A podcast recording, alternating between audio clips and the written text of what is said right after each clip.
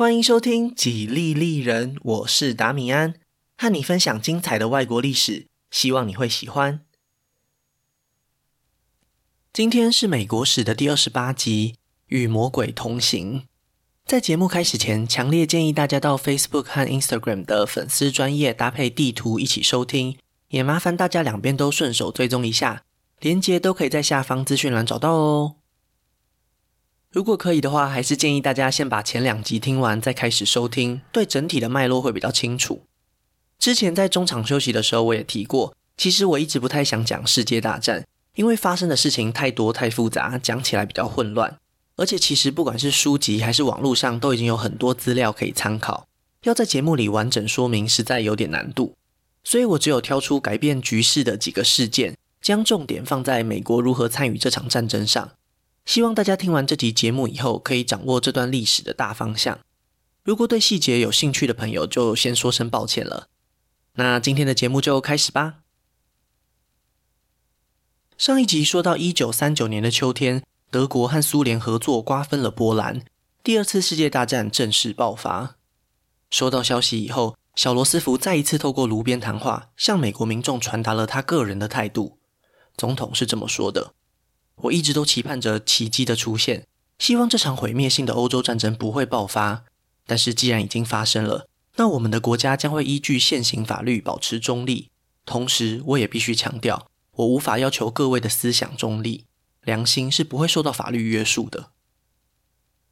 欧洲局势的发展也让国会终于改变了态度。中立法案就是美国伸出友谊之手以前必须解开的枷锁。有一位参议员对此表达了他的看法：如果我们放宽中立法案，就是在帮助英国、法国，这会为美国带来风险。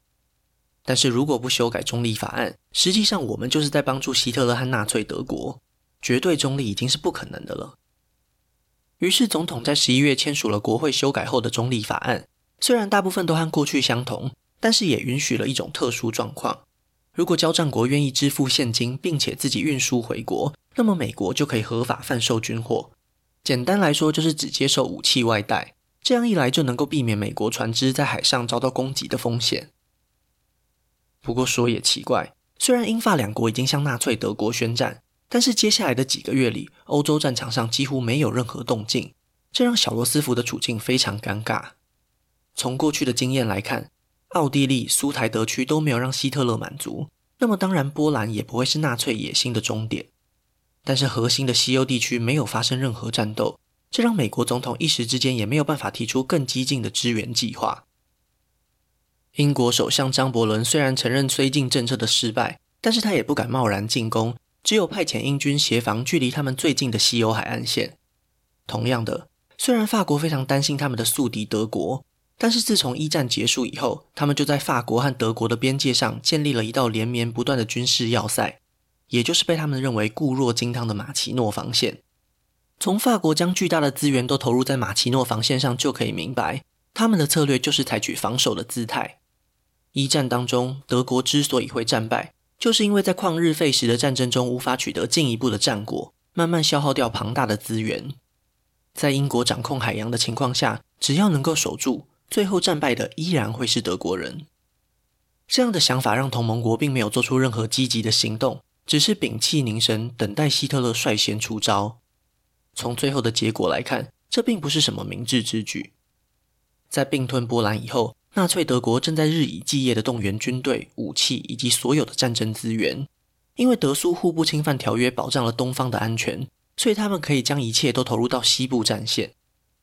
希特勒已经下定决心，不会再犯下和二十年前一样的错误。如果真的要发动攻击，那就必须速战速决，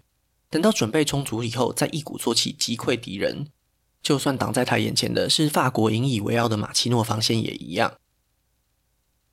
休息了半年以后，交战双方终于还是展开行动了。在过去这七年的时间里，纳粹的军火工业蓬勃发展，他们生产的坦克和飞机成为了希特勒最依赖的军事力量。但是要能够制造这么多的武器，如果只靠德国自己的资源是不够的，所以德国一直以来都在跟瑞典购买铁矿石。问题来了，德国和瑞典之间的距离虽然很近，但是在他们两国之间的波罗的海，在冬天的时候会结冰，没有办法航行。所以其实大部分的铁矿石都是透过挪威的港口运输。挪威在战争爆发以后，虽然宣布保持中立，但是英国和法国为了确保北欧不会落入德国的手中，非常积极地表示可以提供军事协助。这样的情况对纳粹军火工业的原料供给产生了潜在的威胁。当然，希特勒绝对不会坐以待毙。一九四零年的春天，德军向北方的丹麦发动攻击。这个无力抵抗的北欧小国，为了避免更多人员和财产的损失，在几个小时以后就投降了。所以德军几乎毫发无伤，可以继续向更北边的挪威进攻。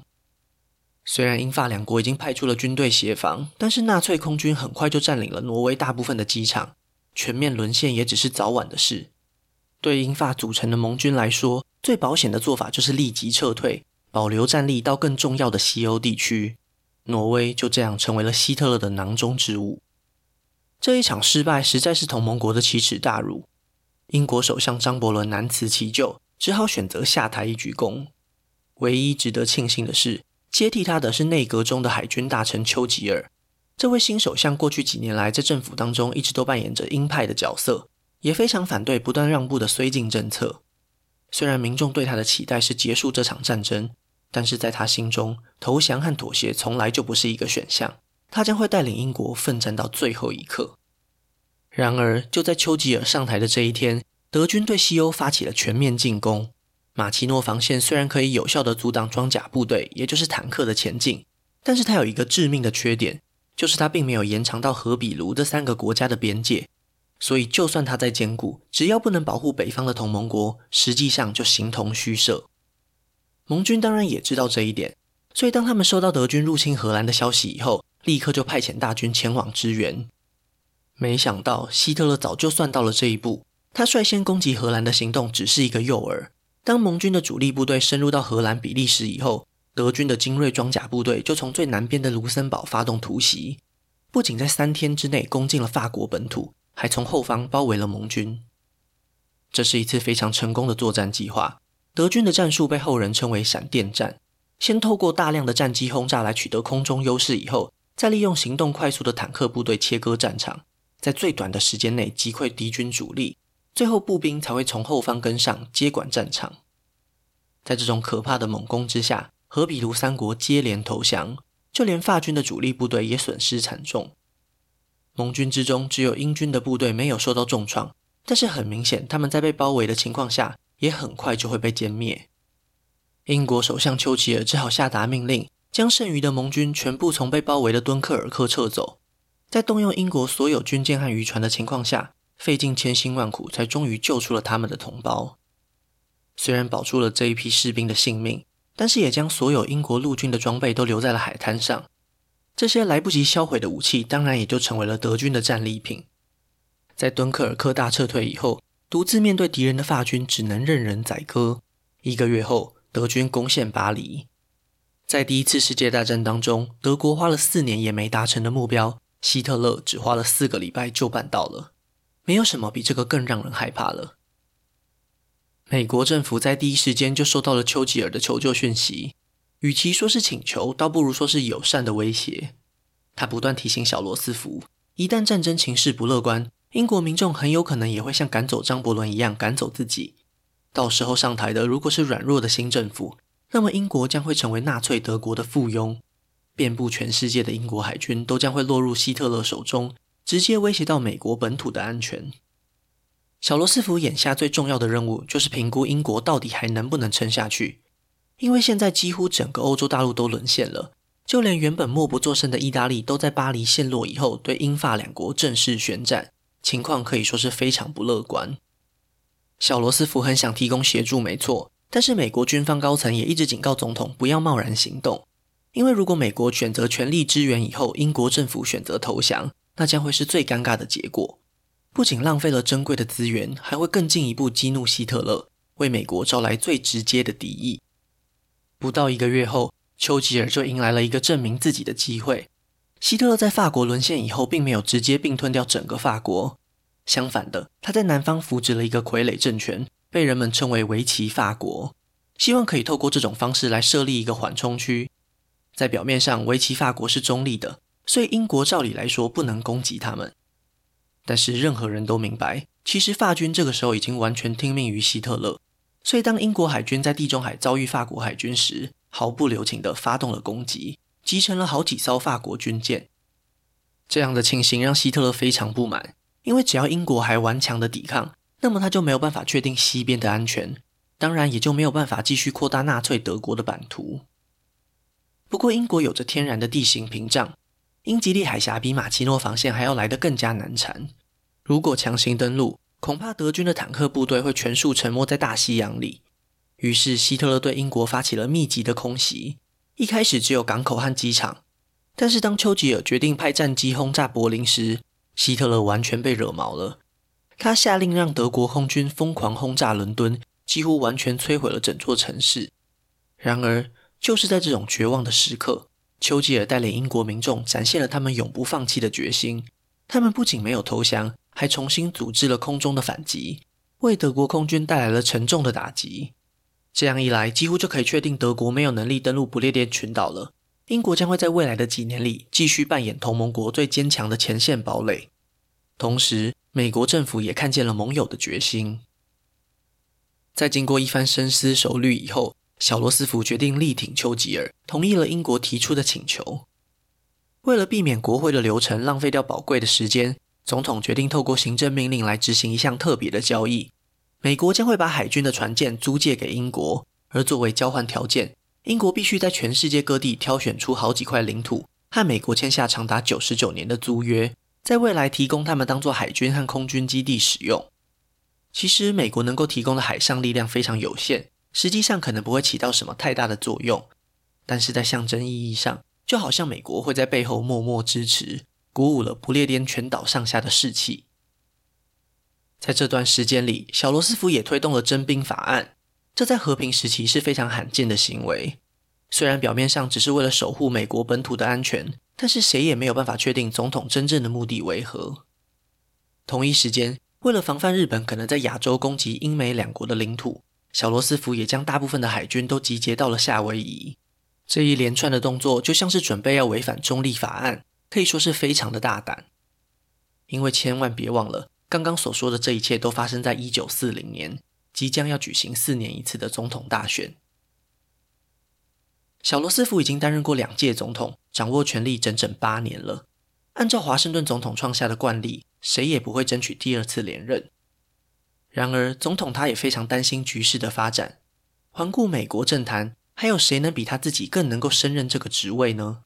在过去这些年里，对抗大萧条的经验已经让他非常熟悉如何操作这台国家机器。所以，只有争取连任，才能够确保正在发生的世界大战里，自由民主阵营能够获得最大的帮助。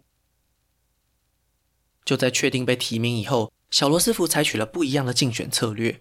过去，民主党和共和党的对抗中，最大的意见分歧都是在内政上。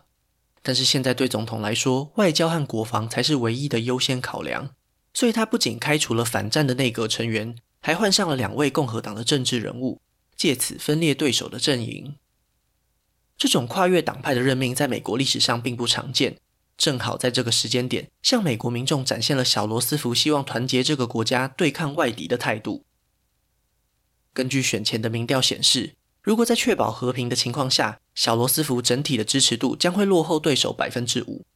因为新政带来的政治效应正在逐渐消退，而且寻求第三个任期违背了传统的价值观。如果不是战争迫在眉睫，小罗斯福是真的很有可能会失败的。不过，很现实的，人们已经被欧洲发生的一切给吓到了。这种对纳粹德国的担忧在背后推了他们一把。虽然最后开票的结果并不像前两次那么漂亮，但是小罗斯福还是轻松地赢下了大选，成为美国历史上唯一一位任期超过八年的总统。就在当选后不久，英美双方的合作出现了另外一个阻碍，那就是英国政府即将耗尽所有的资金，准备要破产了。还记得修改过后的中立法案内容吗？在条文当中明确规定了，美国只能透过现金，而且是外贷的方式来提供军火。现在英国拿不出钱来，又该怎么办呢？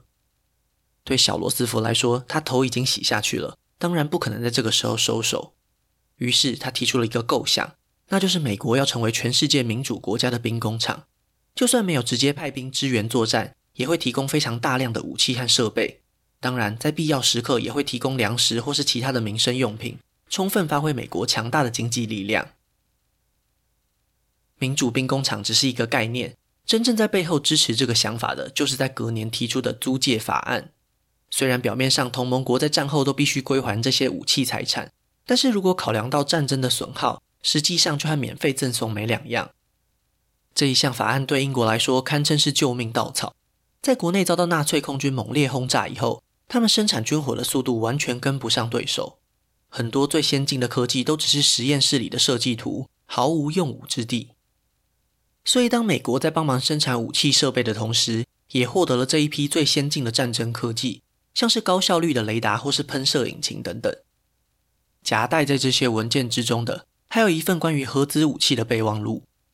英国科学家已经计算出，这种威力强大的炸弹只需要极少量的浓缩铀，指引了后来美国科学团队一条明确的道路。研发原子弹的曼哈顿计划，差不多就是从这个时候开始秘密进行的。美国在运送武器给英国的途中，常常会遭到德国潜艇的袭击，承受了巨大的损失。在英国政府破解了德军使用的加密系统以后，这些运输船终于可以避开来自海面下的威胁。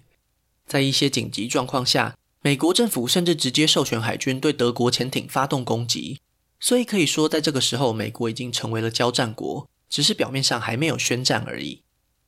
客观来说，打从租借法案通过的那一刻开始，小罗斯福就已经带领美国放弃中立了。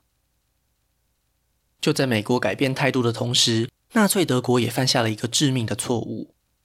在和英国互相轰炸将近一年以后，希特勒认为不列颠群岛已经不再对他造成威胁，决定进一步扩张纳粹德国的版图，也就是他口中所谓日耳曼人的生存空间。既然欧洲大陆的西边已经完全被德军给征服，英吉利海峡又难以跨越。那么他侵略的目标也只剩下东方了。一九四一年的夏天，希特勒发起了巴巴罗萨行动，希望能够完美复制一年前的闪电战。只不过这一次遭殃的是曾经和德国签下互不侵犯条约的苏联。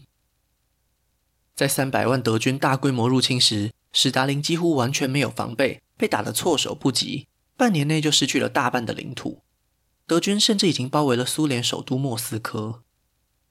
这样的消息对小罗斯福和丘吉尔来说，真是千载难逢的好机会。一旦希特勒和史达林反目成仇，就可以非常有效地疏解英美两国在大西洋这边的压力。小罗斯福也立刻就邀请苏联加入他的租借计划，由美国来负责提供苏联一直都很缺乏的粮食和民生用品，苏联则是将所有的资源都投入到军事设备的生产上。这种明确的分工非常有效率。让苏联可以有源源不绝的坦克投入战斗，逐渐在东线战场上拖住了德军。陷入僵局的还有日本，虽然四年前他们就已经入侵了中国，并且占领了沿海地区，但是无论在军事人员还是装备上，都已经来到了极限。撤退到内陆的中国政府丝毫没有投降的意愿，美国又逐渐加大了贸易禁运的规模，各种战略物资都被严格管制。如果继续僵持不下，在未来的两年内，日本军方就会消耗掉所有的资源，最后也只能承认失败。当美国决定把中国政府纳入租借法案以后，日本就知道他的终极敌人其实是在太平洋的另外一边，只是现阶段美国还是太难击垮，日本必须集中力量夺取他们所需要的物资，目标也只能是东南亚了。马来西亚的橡胶和印尼的石油，甚至是其他国家生产的粮食，都可以在未来的战争里帮助日本完成目标。在战略位置上，也可以将中国政府完全封锁。于是，就在德国和苏联翻脸不久以后，确定不用防备北方敌人的日本，开始规划全面入侵东南亚的行动。第二次世界大战复杂的地方在于，虽然亚洲战场和欧洲战场是两个表面上完全无关的战斗，但是横跨大西洋和太平洋的苏联和美国将这一切都串联在一起。日本入侵东南亚的行动虽然对美国来说没有立即的危险。但是如果日本的计划一切顺利，最终将导致中国垮台，德国和日本就可以联手夹击苏联，最后的结果还是会影响到欧洲战场。在小罗斯福的眼里，保护中国等于保护苏联，也等于保护英美两国。在这样的逻辑下，实在很难袖手旁观。压垮骆驼的最后一根稻草是日本政府的内阁重组。在战争僵持了四年以后，更强硬的军国主义者东条英机成为日本首相。他拒绝了所有可能维持和平的条件，也将日本带往了更疯狂的境界。一九四一年的冬天，日本海军总司令山本五十六发起了全面进攻。当美国政府正准备联络荷兰和英国一起阻止日军时，小罗斯福就接到了噩耗：位于夏威夷的珍珠港海军基地已经遭到日军的空袭，而且伤亡非常惨重。绝大多数的军舰和战机都在基地里被无情的摧毁了。唯一值得庆幸的是，最重要的航空母舰都正好离开港口，全部都幸存下来了。事发的隔天，小罗斯福向全国民众发表演讲，声称这一天将是人们永远不会忘记的国耻日。国会当然也立刻就向日本宣战。三天后，德国和意大利也冲动地向美国宣战。美国终于不可避免地被拖进了第二次世界大战的风暴中心。整起事件里，唯一松了一口气的，就是独自对抗日本多年的中国领导人蒋中正。现在，他终于可以确定中国不会被抛弃，或是成为被交易的筹码了。日本的侵略行动虽然在政治效果上是严重的误判，但是对于短时间内的局势，还是造成了决定性的影响。珍珠港事件后的几天里，从关岛、香港到菲律宾都被日军给占领。到了一九四二年的春天，就连马来西亚和印尼也都全面沦陷，整个东南亚都开始为日本提供源源不绝的资源。对于刚受到重创的美国来说，确实情况非常不乐观。然而，无论日本在东亚取得多大的成功，都无法改变一个事实，那就是美国本土毫发无伤，可以继续扮演着民主兵工厂的角色。美国在二十世纪初就已经成为了世界上生产总值最高的国家，这种实力并不是单纯靠一次大胆的空袭就能够摧毁的。当整个国家迅速动员起来，不仅很快就缩短了美国和轴心国之间的军事差距，还进一步展开了积极的反攻。不到半年后，美军就在中途岛战役中击败了日军，还摧毁了四艘日本的航空母舰，完全扭转了太平洋的局势。在欧陆战场上，希特勒也面临同样的困境。当他不断深入苏联腹地时，也向敌人暴露了许多弱点。史达林派出的军队正在一点一点地收复失土，战争的天平已经开始向同盟国倾斜了。在这场战争当中，有一个交战国一直被忽略，那就是墨索里尼领导的意大利。因为他的影响力远远低于希特勒，在交战过程里也时常处于下风。所以，当英美联军准备要在欧洲战场展开反攻时，就决定先从这个软柿子下手。果不其然，意大利军团丝毫没有办法阻止盟军在北非以及意大利的登陆作战。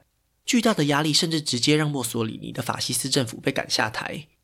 解放后的意大利政府也立刻就决定停战，留下他们曾经的德国盟友独自面对东方以及南方的威胁。虽然希特勒最后成功救出了墨索里尼。并且替他在意大利北部建立了傀儡政权，但是这一切都远远不足以改变局势。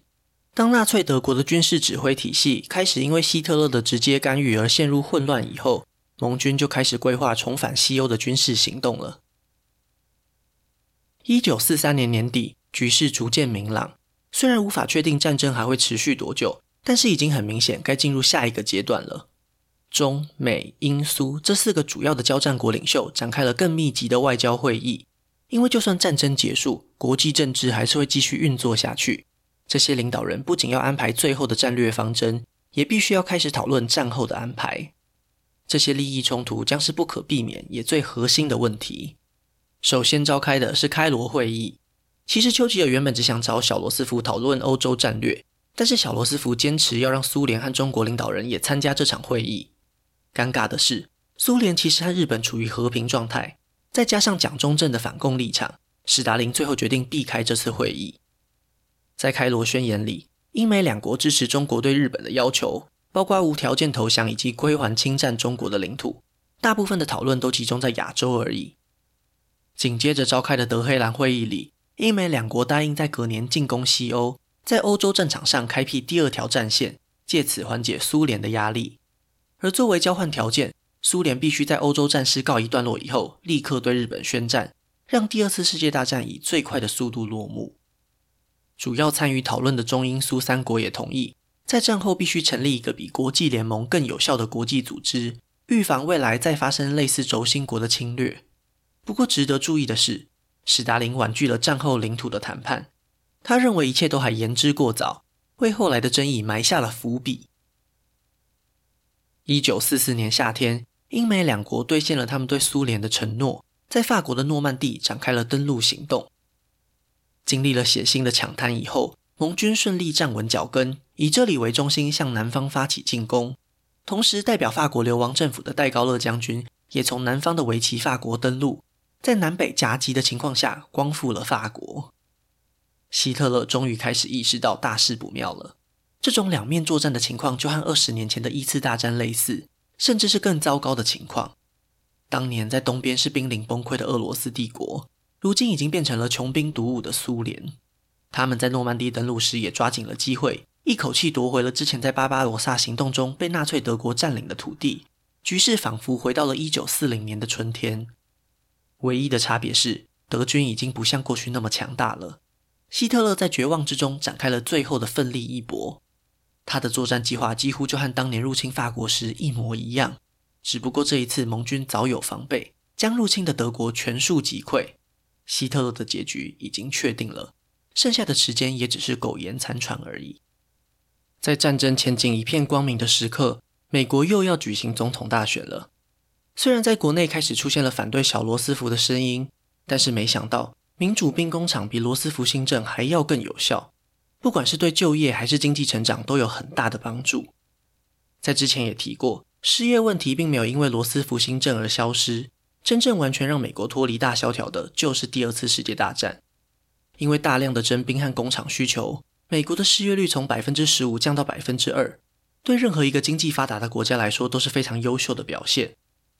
除此之外，很多人担心更换领导人可能会对局势产生负面的影响，只好硬着头皮支持下去。不过，在这次选举之中，副总统候选人是谁反而更加重要，因为小罗斯福的身体状况不断在恶化，几乎可以确定下一位副总统一定会成为白宫的主人。在众多竞争者当中，最后由参议员杜鲁门脱颖而出。民主党会做出这样的选择，不是没有原因的。杜鲁门在战争期间组织的委员会，改善了民间企业在生产时的浪费，将国家力量最大化，获得了媒体频繁又大篇幅的报道，在民众心中留下了正面的形象。这就是他最后能够出现的关键因素。当战争捷报不断从欧洲及亚洲传回美国时，民众也决定再给小罗斯福一次机会。让他再一次刷新纪录，第四次当选美国总统。当镜头转回欧洲舞台时，纳粹德国已经准备要谢幕了。在战争刚爆发时，德国空军占有绝对的空中优势，每一次大规模的轰炸都能够带来巨大的恐惧和毁灭。在经过这些年以后，盟军的飞机反而性能更好，数量也更多，就像是展开报复一样，不断轰炸着德国，许多城市都接近全毁。抵抗的士气和能力也大幅下降。这个时候的史达林终于准备好要和英美谈判了。在作战的过程中，苏联的部队行军的速度甚至比盟军还要更快，一路上占领了不少地区。这些东欧的土地在过去其实根本都不属于苏联，但是现实就是这么不讲理。英美两国根本没有办法说服史达林放弃这些已经到手的战利品。雅尔达会议就在这种情况下召开了。在会议开始以前，所有人都明白，这将会是一场艰困的外交战役，因为英美两国几乎在所有问题上都和苏联发生冲突，而且史达林握有的筹码远远多过丘吉尔和小罗斯福。苏联的红军距离柏林只有短短几公里远，欧洲战争就算现在结束，对他来说也没有任何损失。但是亚洲战场可就不一样了，虽然美军透过跳岛战术已经夺回许多被日本占领的太平洋岛屿，但是在中国和日本本岛。谁也没有办法想象会要付出多大的代价才能顺利结束这场战争。最后，英美两国只能妥协，将波兰从原本的位置向西挪移了一百多公里，